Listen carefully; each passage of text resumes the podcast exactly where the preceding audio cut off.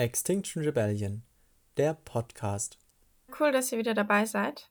Wir haben heute neben den klassischen Updates aus der Bewegung, ein paar netten Erfolgsmeldungen aus letzter Zeit und einem kleinen Call to Action ein Interview mit Nathalie aus der Diversitäts AG. Und zwar erzählt sie ein bisschen was zum Thema Dominanz und zum Kartenset, was entwickelt worden ist zu dem Thema. Los geht's mit den Updates und da fangen wir an mit den Strategiekonferenzen, die ja schon voll Fahrt aufgenommen haben. Im Januar gab es ein vorbereitendes Arbeitswochenende der Bundes-AGs und jetzt war die erste Strategiekonferenz am Wochenende 5. 6. Februar. Die zweite Strategiekonferenz kommt noch und zwar am 19. und 20. Februar und da sind weiterhin alle herzlich eingeladen, sich zu beteiligen. Ihr braucht euch nicht extra anzumelden. Wenn ihr einen MetaMost-Zugang habt, dann werden dort alle Infos und der Link zur Konferenz geteilt. Wenn ihr kein MetaMost habt, könnt ihr euch auf unserer Website anmelden, damit ihr per E-Mail alle Infos bekommt. Den Link für diese E-Mail-Anmeldung packen wir euch in unsere Show Notes. Außerdem, wenn ihr noch mithelfen wollt, es werden noch Protokollantinnen gesucht. Auch dazu schreiben wir die Info, wie ihr euch zum Mithelfen melden könnt, in die Show Notes. Während es in den Strategiekonferenzen ja ganz konkret um die Strategie 2022 geht, hat sich zudem eine PG-lernende Bewegung gegründet. Ähm, also einfach eine Gruppe von Menschen, die einen längeren Reflexionsprozess lostreten möchten. Fragen sollen da zum Beispiel sein, wo stehen wir, wo sind wir unseren Zielen näher gekommen, wo passt unsere Vision des Wandels weiterhin zu unseren Erfahrungen oder auch repräsentieren unsere Aktionen unsere Vorstellungen. Generell soll es darum gehen, Annahmen von den Anfängen von XR Deutschland, also 2019, zu hinterfragen und gegebenenfalls an die Realität in Deutschland anzupassen. Es ist vielleicht auch wichtig zu sagen, dass es nicht unbedingt darum geht, dass die PG selbst an den Fragen tüftelt, sondern vielmehr möchte sie einen Prozess schaffen, dass die Bewegung als Ganzes an diesen Fragen arbeiten kann. Die Gruppe möchte den Prozess zu einem bundesweiten Treffen führen, gegebenenfalls auch mehreren digitalen Treffen und dann einem großen analogen, bei welchem wir ja vielleicht sogar Entscheidungen treffen können, was ja auch nicht immer so leicht ist in einer Graswurzelbewegung. Hier auf jeden Fall nochmal die Einladung, in der PG aktiv zu werden. Es gibt ein nächstes Onboarding am 13.02. und weitere auf Anfrage. Wir verlinken euch den Kanal zur PG für Kontakt und Info. Das nächste Update geht an die Menschen in Extinction Rebellion, die ohne eigene Ortsgruppe unterwegs sind wenn ihr gerne eine oder eine weitere in eurer Gegend hättet, dann hilft euch die AG Mobilisierung sehr gerne bei der Gründung. Sie kann für euch und mit euch Kontakte herstellen zu RebellInnen im Umkreis und sie kann euch mit den bundesweiten Arbeitsgruppen und Communities vernetzen. Meldet euch einfach bei gründung at extinctionrebellion.de, das ist auch in den Show Notes drin, und dann können alle gemeinsam schauen, wie euch die AG Mobi am besten unterstützen kann. Beispiele für neue Ortsgruppen sind Bingen, das liegt am Mittelrhein. Und die Stadtteilgruppe Berlin-Wedding mit 15 Menschen beim Auftakttreffen. Ja, ein weiteres Angebot kommt aus der AG Outreach. In vielen Städten wird ja klassisch über XR-Talks mobilisiert, also über Vorträge zur Dringlichkeit der ökologischen Krise und Extinction Rebellion. Ähm, die Frage ist natürlich, inwiefern das jetzt ganz aktuell möglich ist wegen Corona. Aber falls ihr mal einen XR-Talk im Kleinen durchführen möchtet, ähm, gerade mit FreundInnen, KollegInnen, Familienmitgliedern, NachbarInnen und Bekannten, und ähm, dabei Unterstützung mögt, egal ob ihr einfach Fragen habt oder Menschen braucht, die den Vortrag halten, dann meldet euch gerne bei outreach at extinctionrebellion.de. Die E-Mail schreiben wir auch nochmal in die Show Notes. Die geltenden Corona-Richtlinien werden da auf jeden Fall berücksichtigt. Ähm, die RednerInnen sind geimpft und getestet. Und genauso äh, gibt es auch die Möglichkeit, das in Hybrid durchzuführen oder äh, ja, im Rahmen von so einem Online-Talk. Das war es erstmal an Updates. Was gibt es denn so an einer Erfolgsmeldung, Kaspar? Die erste Erfolgsmeldung kommt aus Nürnberg. Dort wurde am 5.1. eine Fleischfabrik blockiert, die Uli Hoeneß mitgegründet hatte. Mit Sprüchen wie Uli Hoeneß nimmersatt, wurstet uns die Erde platt, wurden zu seinem 70. Geburtstag Eingänge mit Tripods und Bannern zugemacht. Die Aktion war zum einen ein medialer Erfolg mit Berichterstattung durch die dpa, also damit Meldungen in zum Beispiel der Süddeutschen Zeitung und der Bayerischen Rundfunk. Und außerdem war es eine echt gute Kooperation von Animal Rebellion mit Extinction Rebellion, mit Aktivistia aus München, Nürnberg und Rosenheim. Eine weitere coole Erfolgsmeldung ist, dass Coca-Cola jetzt endlich die Pläne für einen dritten Brunnen in Lüneburg zurückgezogen hat. Da gab es ja vor einem Jahr von uns einige Aktionen, vor allem vom Nordbündnis vor Ort. Und Coca-Cola wollte da seine Grundwassermenge, die sie abpumpen für ihr Wasser, verdoppeln. Und das ist jetzt zum Glück abgewendet. Hilfe kam dabei auch aus den Städten Vittel und Wolvik, die ihrerseits für ihr Wasser kämpfen. Und die letzte Erfolgsmeldung kommt aus Berlin. Dort wurde der Hauptsitz von Bayer Monsanto für mehrere Stunden blockiert, um deren Beteiligung bei der Herstellung von Glyphosat und anderen Pestiziden, Fungiziden usw. So nicht in Vergessenheit geraten zu lassen. Darüber hat dann auch die Berliner Morgenpost berichtet. Wir haben, wie gesagt, jetzt noch ein Interview mit Nathalie aus der Diversitäts AG zum Thema Dominanz. Im Interview kommen ein paar Fachbegriffe vor. Wir schreiben die nochmal aufgeschlüsselt in die Shownotes bzw. die Podcast-Beschreibung. Hallo Nathalie, schön, dass du da bist und mit uns ein kleines Interview machst. Magst du dich kurz einmal vorstellen? Ja, ich bin es auch schön hier zu sein. Ich bin Nathalie und meine Pronomen sind sie und ihr. Und ich bin bei der AG Inklusion und Diversität aktiv und ja auch hier in der Ortsgruppe in Frankfurt und auch noch bei dem Vulnerable Kollektiv. Genau. Kannst du ein bisschen was zum Vulnerables Kollektiv sagen oder was genau das ist? Das ist eigentlich ein Kunstprojekt, also von ein paar Menschen, die auch äh, zu XA gehören, aber auch äh, ja, sich mit Kunst beschäftigen wollen, mit künstlerischen Mitteln auch rebellieren wollen. Und da geht es auch viel eigentlich uns um den inneren Wandel. Und äh, genau. Wir wollen heute ja über das Thema äh, Dominanz reden und ihr habt da auch so ein Kartenset entwickelt. Wie würdest du Dominanz definieren oder beschreiben, wenn man das jetzt, sagen wir mal, zum Beispiel einem Kind erklären müsste, das irgendwie erstmal mit diesem Begriff nicht so viel anfangen kann? Naja, dominantes Verhalten ist Verhalten, das wir die meisten von uns gelernt haben, einfach bei der Erziehung. Und zwar da, wo wir, was ich jetzt einem Kind schwer erklären kann, aber zu einer privilegierten Gruppe gehören. Weiße oder Männer oder äh, Menschen ohne Behinderung, den, die in unserer Gesellschaft es eben leichter haben. Die lernen eigentlich in ihrer Erziehung, in der Gesellschaft, in der Schule, überall, lernen sie bestimmte Verhaltensweisen. Und mit diesen Verhaltensweisen tragen sie ganz unbewusst dazu bei, dass äh, Menschen aus den unterdrückten Gruppen, also äh, POC und äh, Menschen mit Behinderung oder ähm, Flinter, nicht so mitmachen können in der Gesellschaft und nicht die gleichen Möglichkeiten und Rechte haben und das System einfach ungerecht ist. Ist das so kindgerecht erklärt? Naja. ist vielleicht für ein Kind auch noch ein bisschen kompliziert, aber ja, ähm, vielleicht. Ein älteres Kind. aber vielleicht hast du ein paar Beispiele oder so, was kann unter anderem dann dominantes Verhalten sein oder wie zeigt sich das in Interaktionen oder so? Ja, also ich habe zum Beispiel letztens ein Gespräch hier von zwei Nachbarjungs belauscht, die so sechs, sieben sind und die haben sich darüber unterhalten, dass sie halt als Jungs viel äh, mutiger sind und Mädchen ja immer so ängstlich sind. Das ist also zum Beispiel ein dominantes Verhalten, um äh, Mädchen oder Flinter als ängstlich zu stereotypisieren, darzustellen. Und dann führt es dazu, dass ich also durch diese, diesen ganzen vielen Zuschreibungen, das ist jetzt ja nur eine, dass äh, Flinter ängstlich sind, dann kommt dazu, ähm, dass Jungs sich im öffentlichen Raum mehr Raum nehmen. Man weiß, dass in der Pubertät zum Beispiel Mädchen sich aus dem öffentlichen Raum zurückziehen. Und das ist damit zu erklären, dass äh, sehr viel dominantes Verhalten gibt von Jungs, die zum Beispiel den Körperbau von Mädchen kommentieren oder die Art, wie sie sich bewegen und es gibt auch Catcalling, also dieses im öffentlichen Raum eine Frau mit sexualisierten Bemerkungen äh, oder Kommentaren belästigen. Und das führt dazu, dass sich Mädchen und später auch Frauen aus dem öffentlichen Raum zurückziehen. Und dann gibt es die Stadtplanung, die ähm, mehr Raum in der Stadt einplant für männliche Jugendliche und keinen Raum für weibliche Jugendliche einplant. Und so sind es viele, viele kleine Sachen, die wir quasi alle unbewusst machen. Also die Stadtplaner machen das nicht bewusst, sondern sie sehen die Jungen an der Ecke stehen und denken, ah, wir brauchen einen Raum für die und achten nicht auf die Mädchen, die sich in die Zimmer zurückgezogen haben wegen der sexualisierten Gewalt und dem Catcalling und den Kommentaren. Und so sind eben diese vielen kleinen Sachen, die dann dazu beitragen, dass zum Beispiel eben Flinterpersonen sich im öffentlichen Raum nicht sicher fühlen und sich auch daraus zurückziehen und eben männlich, cis-männliche Menschen sich da viel mehr breit machen, auch im Körperbau breitbeinig dasetzen und so. Also das sind alles kleine Beispiele jetzt nur bezogen auf Raum nehmen quasi. Mhm.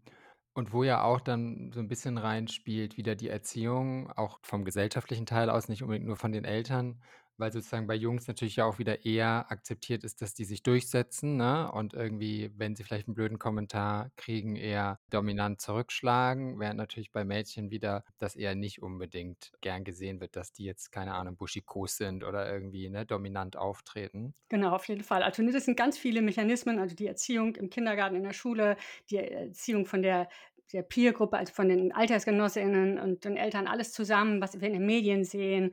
Also es gibt so auch jemand, der hat Hollywood-Filme zusammengeschnitten in vielen Szenen, wie da immer die männliche Hauptperson der weiblich gelesenen Hauptperson immer hinterhergeht und die, die Grenze überschreitet im, im Raum auch. Das heißt, wir werden die ganze Zeit mit Filmen und Medien und Berichten auch äh, gefüttert, die diese Bilder dann immer wieder noch stärken. Also das ist eben nicht an einer Person äh, festzumachen, Sache, sondern Dominanz ist eigentlich eine gesellschaftliche Struktur. Und deshalb reden wir auch von strukturell, dass es eben nicht Einzelfälle von einzelnen Personen sind, sondern es sind Strukturen, durch die wir alle, mit denen, in denen wir aufgewachsen sind und die wir in uns aufgenommen haben. Kommen wir zu dem Kartenset dann, was äh, ihr entwickelt habt oder entwickelt wurde. Ich weiß es gar nicht. Habt ihr es konkret entwickelt oder habt ihr es aufgegriffen? Wie ist das eigentlich entstanden? Nee, wir haben es entwickelt und es war jetzt am Anfang gar nicht so die Idee, 'n Kartenset zu machen, es fing eigentlich damit an, dass wir beobachtet hatten, dass bei uns in der Ortsgruppe Menschen aus den unterdrückten Gruppen sich zurückgezogen haben aus Arbeitsgruppen. Und so richtig bewusst wurde uns das dann, als wir mit ein paar Flinterpersonen zusammensaßen und gemerkt haben, dass wir uns alle aus einer AG zurückgezogen hatten, wo wir eigentlich mitmachen wollten. Und jede von Einzelnen von uns hat dann gesagt, oh nee, da sind mir zu dominante Männer, da will ich nicht sein und hat sich still und leise zurückgezogen. Als das einmal das Thema da war, habe hab ich da weiter geforscht, weil ich auch, ich komme auch ein bisschen aus der äh, Gender-Studienrichtung und habe früher Kommunikation zwischen verschiedenen Gruppen, auch zwischen Weißen und POC zum Beispiel untersucht.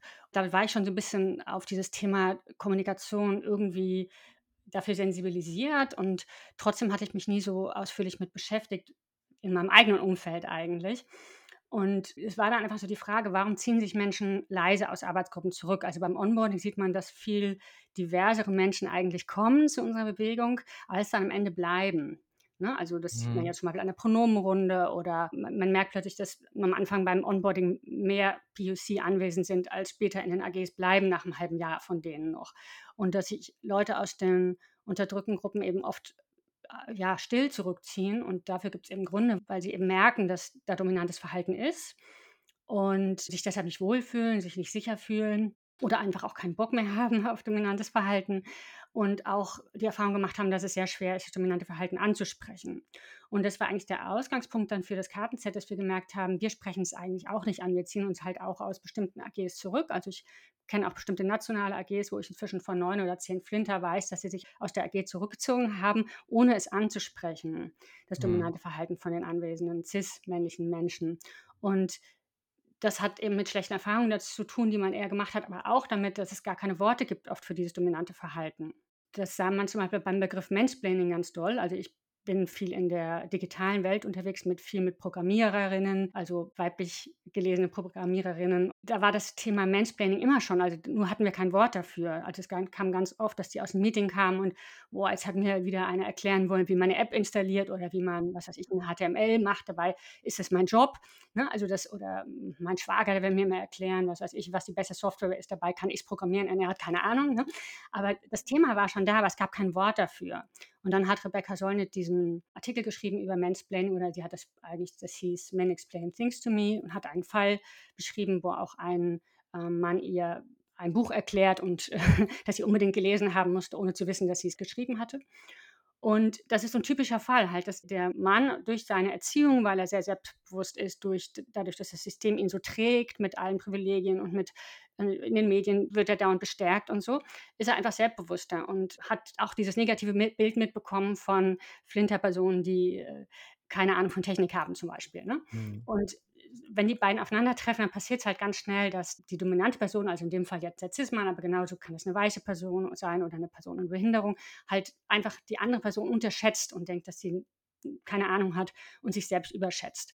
In dem Moment, wo es den Begriff war, konnten Menschen es ansprechen dann wird oft gedacht, dass plötzlich das ein bisschen eine Modeerscheinung ist, weil plötzlich alle dieses Wort benutzen. Aber das liegt nur daran, dass davor das Wort nicht da war. Ja. Und wir haben halt gemerkt, dass uns die Worte fehlten, um das dominante Verhalten anzusprechen. Und es dann auch schwierig ist, wenn man nur als Flinterperson da sitzt und sagt, ja, du bist so dominant, dann kann der Mann, den man dann anspricht, auch nichts mit anfangen. ja, das hilft ihm ja auch nicht. wir wollten uns eben auf die Suche machen, um zu verstehen, was diese dominanten Verhaltensweisen sind. Und ursprünglich war es halt gedacht in Bezug auf Sexismus. Und wir haben dann aber schnell gemerkt, dass dieselben Verhaltensweisen, die wir eben als Flinter unangenehm finden, Verhaltensweisen sind, die POC bei weißen Menschen beobachten oder eben Menschen mit Behinderung bei Menschen ohne Behinderung beobachten. Also in allen Arten von Diskriminierung ist, sind es die gleichen Arten von Dominanz. Es sind einfach bestimmte Tricks, mit denen man Dominanz unbewusst machen kann quasi. Die haben wir alle, wo wir privilegiert sind, einfach so unbewusst eben aufgesaugt und von anderen abgeschaut und mitbekommen. Und das Kartenset war halt dafür gedacht, um das einfach ansprechen zu können. Es hat uns dann erstaunt, wie viele von den Mechanismen waren. Wir dachten erst sind vielleicht 10, 15 und inzwischen haben wir mehr als 50 und wahrscheinlich könnte man das noch viel mehr aufschlüsseln. Die haben wir nicht erfunden, sondern diese Mechanismen, die waren tatsächlich in der Forschung schon vorhanden. Also wir haben alle möglichen Studien durchsucht, aus der Frauenforschung, aber auch aus zum Beispiel Berichte von POC in der Universität und Forschung, dazu oder zu Bewerbungsverfahren und also zu allen möglichen ähm, Foren von Menschen mit Behinderung, die sich austauschen. Und dann haben wir einfach gemerkt, das sind überall die gleichen Mechanismen, die ein bisschen andere Form haben können, aber mhm. sie funktionieren eigentlich auf die gleiche Art.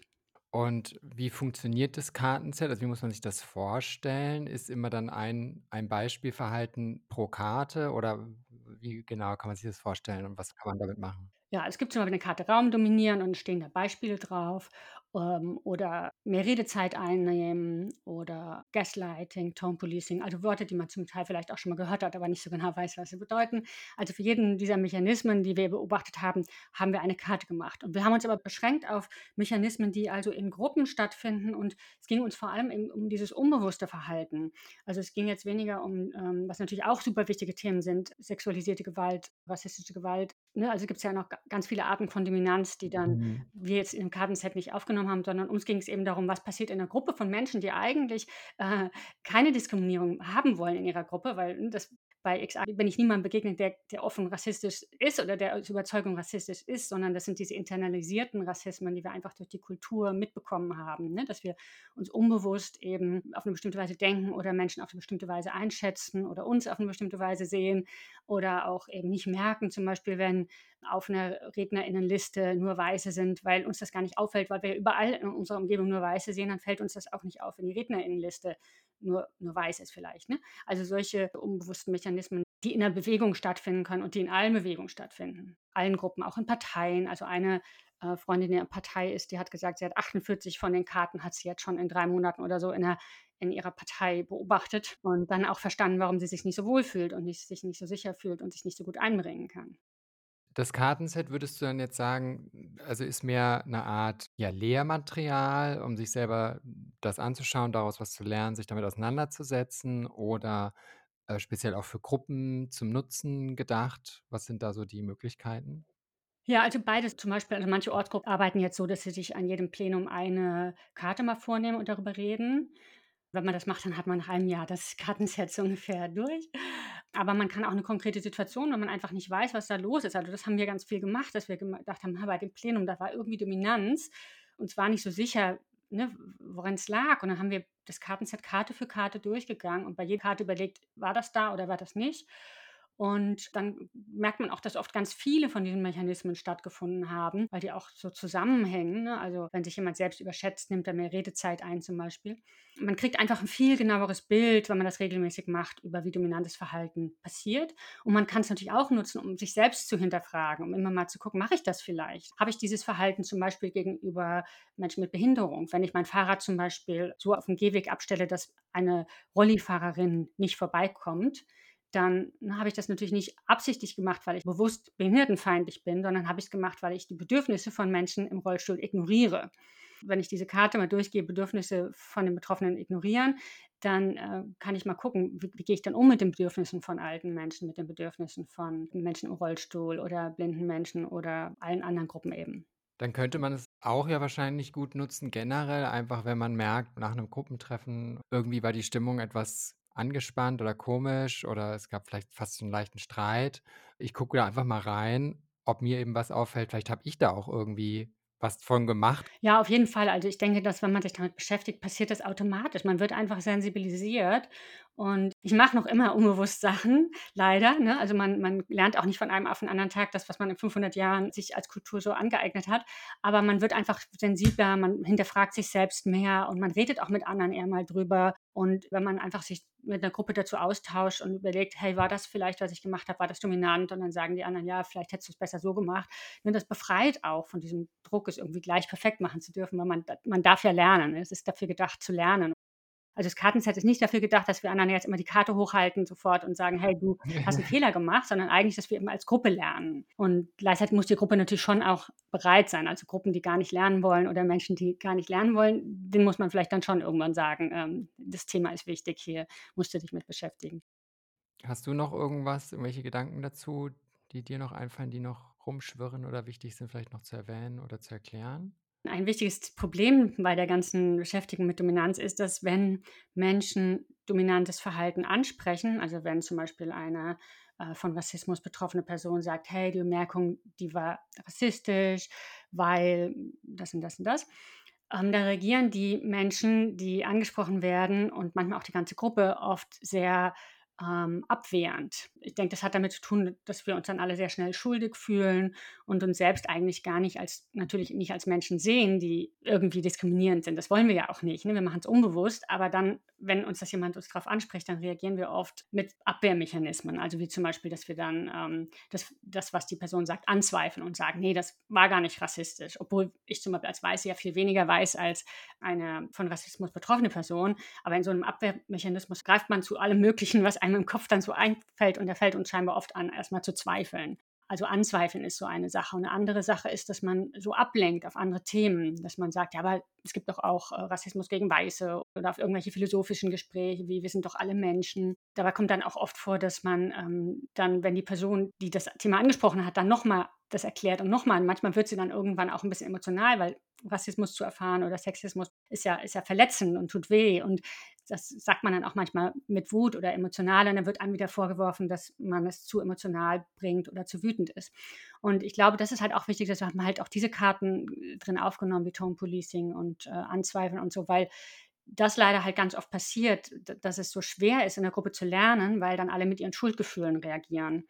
Und ich weiß nicht, eine von den äh, DenkerInnen, die ich so bewundere, ich weiß nicht welche, ob es jetzt Bell Hooks war oder Edrolot oder so, hat gesagt, äh, eure Schuldgefühle helfen uns nicht weiter, weil dann blendet man ab und lernt nicht statt Schuldgefühle zu haben, ist es halt wichtig, dass wir offen sind und sagen, okay, erklär mir das, warum es rassistisch war. Ich versuche es zu lernen. Und das ist super schwierig, weil ich, ne, ich habe am Anfang auch super Schwierigkeiten damit gehabt, mich irgendwie mir einzugestehen, dass ich vielleicht unbewusst doch noch vieles falsch mache.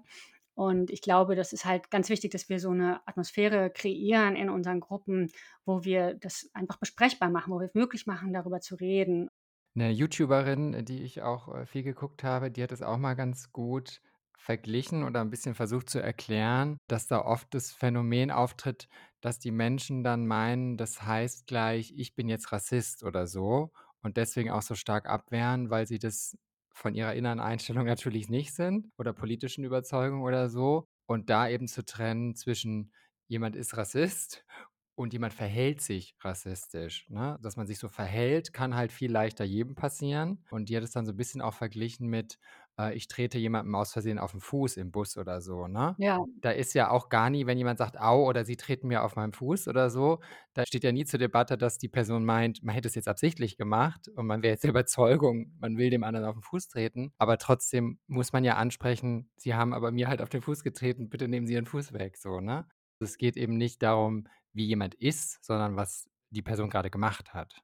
Ja, auf jeden Fall. Ne? Und, und eben, man würde ja trotzdem nicht tolerieren, dass eine Person einem immer wieder auf den Fuß tritt. Genau. So hofft man schon, dass sie lernt.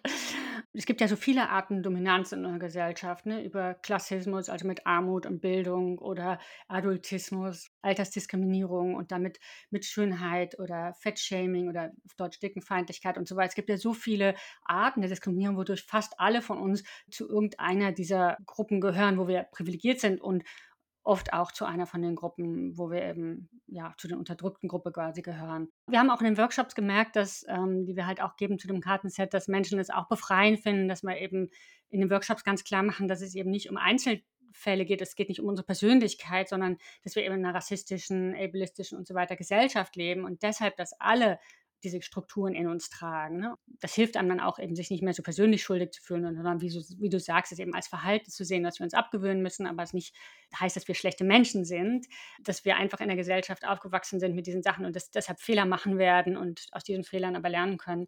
Das ist, glaube ich, die richtige Haltung. Vielen Dank für deine Zeit und für die Vorstellung des Kartensets und erklären, wie komplex und wie vielschichtig diese ganzen Verhalten sind. Ja, gerne.